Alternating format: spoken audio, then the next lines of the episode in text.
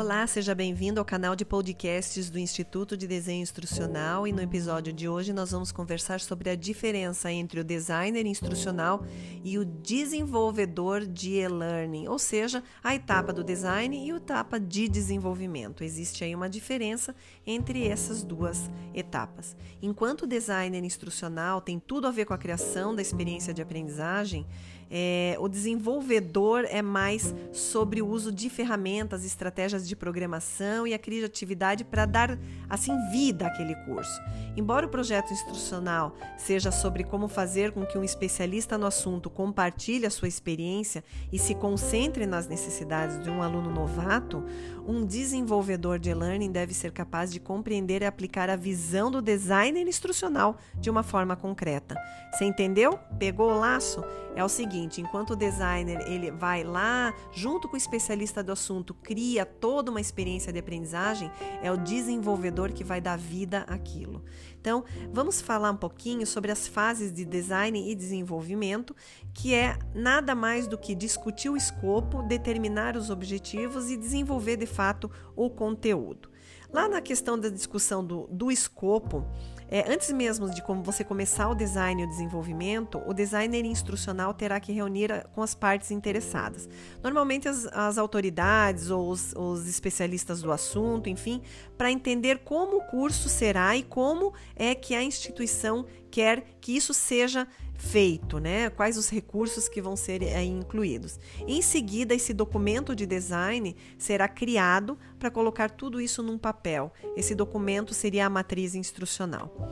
A questão seguinte seria determinar os objetivos do curso. Uma vez que o, o documento foi criado, a gente cria aí, é, a gente vai trabalhar com as partes interessadas para determinar quais são os objetivos do curso. E é aqui que a gente vai coletar os materiais em, em exclusivo, né? Que incluirá assim qualquer coisa, desde links, sites já existentes, notas manuscritas, digitalizadas, um conteúdo grosso mesmo e aí esboçar isso tudo em um documento que vai ser passado para a etapa seguinte do desenvolvimento em si do conteúdo.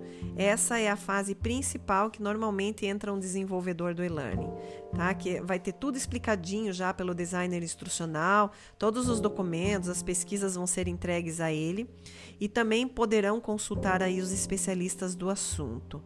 É, caso já o designer instrucional não tenha conversado com o especialista, o desenvolvedor também pode ter acesso a essa pessoa, principalmente para tirar dúvidas, né? Então eles vão dividir aí o conteúdo em lições, tópicos, vão encapsular esse, esse conteúdo em um roteiro, um storyboard e vão enviar esse storyboard para aprovação. Feito isso, vai para a etapa de revisão. O storyboard vai ser é, revisado por todos os interessados, também para o cliente ou gerente, o gerente de treinamento. E aí, quaisquer mudanças que precisam ser feitas serão adotadas aí ou adicionadas é, no storyboard, que vai ser revisado novamente numa etapa final. Feito isso, dado o ok da revisão, vai para a produção. Então, é a última etapa do desenvolvimento, que seria aí o storyboard vai ser aprovado, o desenvolvimento e a produção real vai acontecer, vai começar. Então, com o desenvolvedor que já tem tudo que precisa, ele só precisa colocar cada parte do conteúdo no lugar específico, né? É, criar aí toda a questão da animação, da navegação, das interações, entra muito aí a questão do learning experience, do X design, e aí esse curso vai ser revisado de novo pelas, pelos clientes, pelas autoridades competentes, gerentes de, de treinamento, e no final cria-se aí a produção encerra-se e vai para a etapa de validação, que é um outro esquema. Então, essa é a diferença entre o design e o desenvolvimento. O design ele cria a concepção e o desenvolvimento faz isso acontecer. Ok? E aí fica a diferença de um para outro e nós vamos conversando no próximo podcast. Até lá!